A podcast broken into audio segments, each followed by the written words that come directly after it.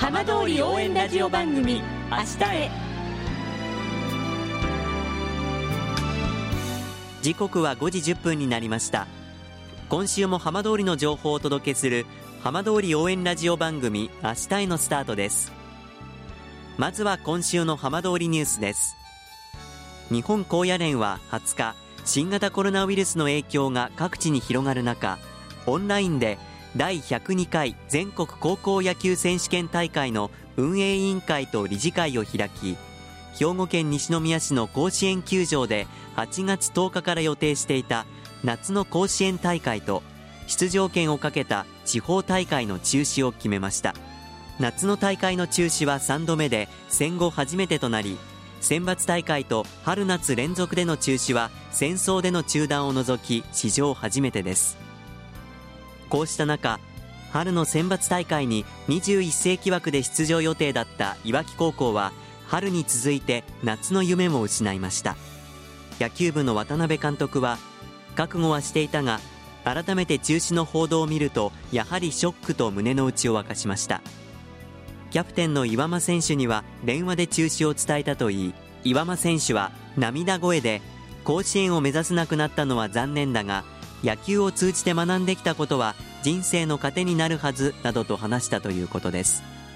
南相馬市原町区の福島ロボットテストフィールドで大規模災害時に活躍する固定翼型の小型無人機ドローンの開発を進めるベンチャー企業が他の機体との衝突回避システムの確立に向けた実証試験に乗り出すことが分かりました。この企業では安全で安心な運航ができる機体を生み出したいとしています。さて毎週土曜日のこの時間は浜通りのさまざまな話題をお伝えしていく15分間。震災と原発事故から9年。ふるさとを盛り上げよう笑顔や元気を届けようと頑張る浜通りの皆さんの声。浜通りの動きにフォーカスしていきます。お相手は森本洋平です。どうぞお付き合いください。浜通り応援ラジオ番組明日へ。この番組は地球を守る未来をつくる東洋システムがお送りします。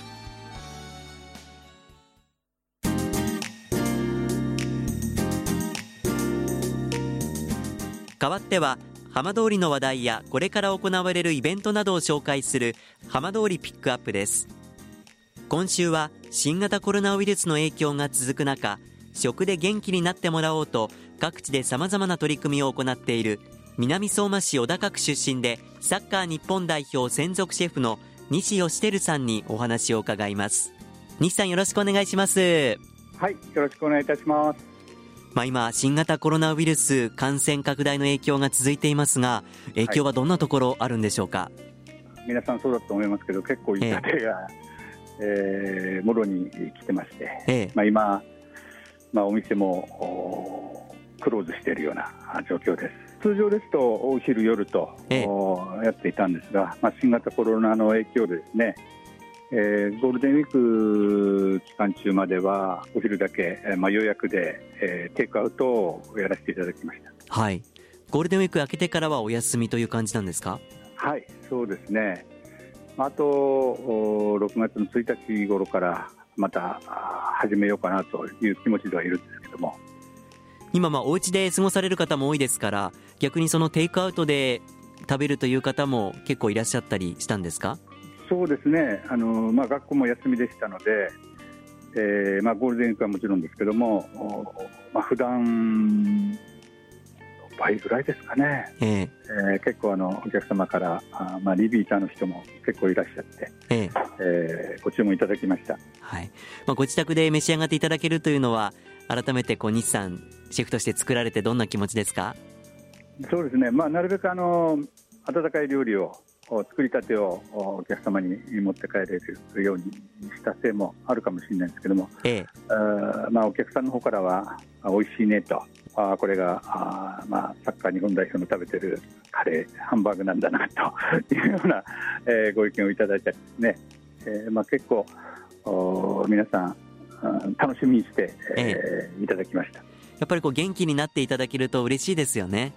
そうですね、あのー、食べて元気に、えー、皆さんになってね、まあ、少しでもこう暗い気持ちを明るくなれるようになればなおさらいいですよね。緊急事態宣言が、まあ、解除になってあの県内でも先日販売をされたということですけどこれはどんな感じだったんですか？えっ、と解除されて、えっ、と福島市の方ですかね。はい、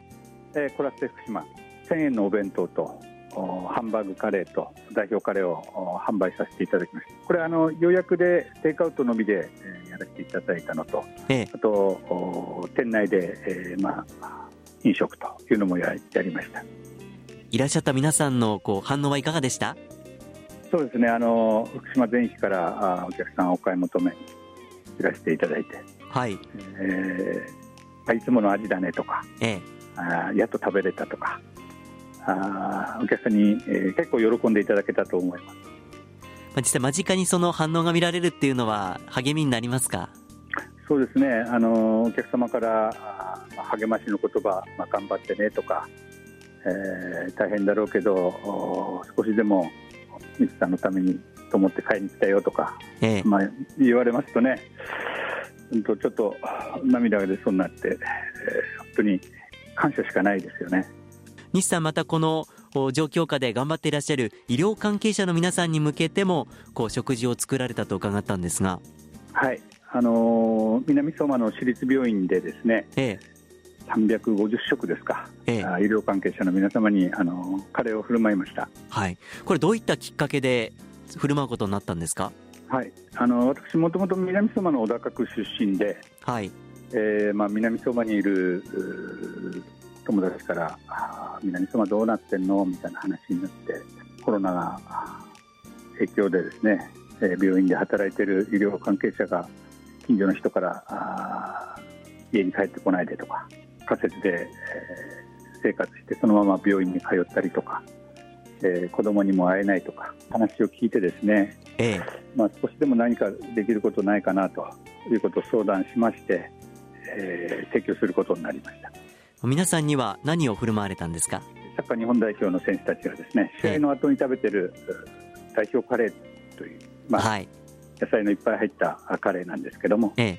やはりこのカレーを選ばれたっていうのは特別な思いがあったんですか？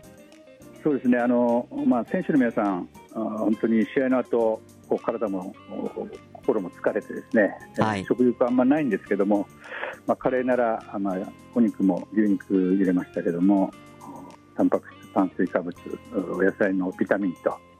まあ、それ一皿で栄養補給もできると。で、えまた次の日の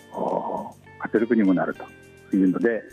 まあ、医療関係者にもぜひとも食べていただきたいなと。いう思いでカレーにしました。皆さんカレー召し上がられて表情はいかがでしたか、まあ、サッカーやってる人もいてですね、はい。えー、あ美味しいと、ええ、あこれが代表が食べてるカレーなんだなとあまたここからも頑張れますと大変嬉しい言葉をいただきました。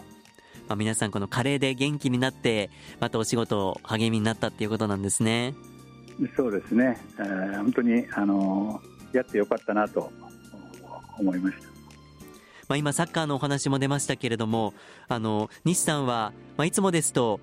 日本代表サッカー日本代表だったりクラブチームなんかにも帯同してあのシェフとして活躍もされていますがまあ、今シーズン、こういった状況でどんな影響出てますか、はい、そうですね、まあ、もちろんあの代表の海外遠征もなしになりましたし、はい。えー、クラブチームの ACL もビュッセル神戸さんですかね、ビュッセルさんから、えー、帯同お願いしますということを言われてたんですが、す、えー、べ、てキャンセルになりました。本当にあの、まあ、58年生きてきて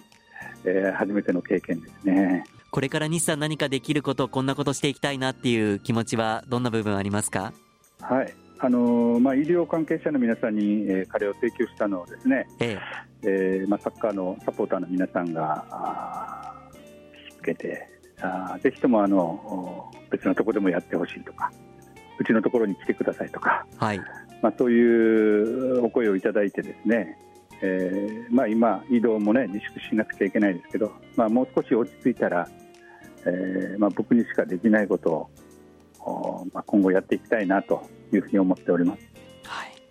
本当に私たち食生活の中で食べるというのは本当に私たちの生活の中で大事な要素ですけれども何か最後ラジオ聞いてらっしゃる皆さんにそのあたりアドバイスというかいただける言葉ありますか、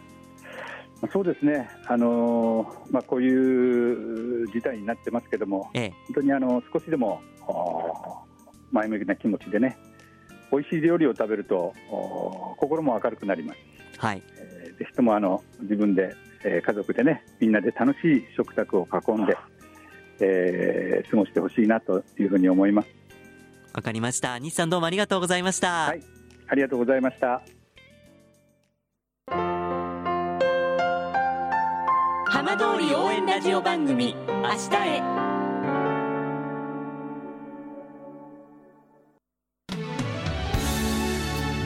浜通りの情報をたっぷりでお送りしてきました浜通り応援ラジオ番組明日へこの番組は地球を守る未来をつくる東洋システムがお送りしました。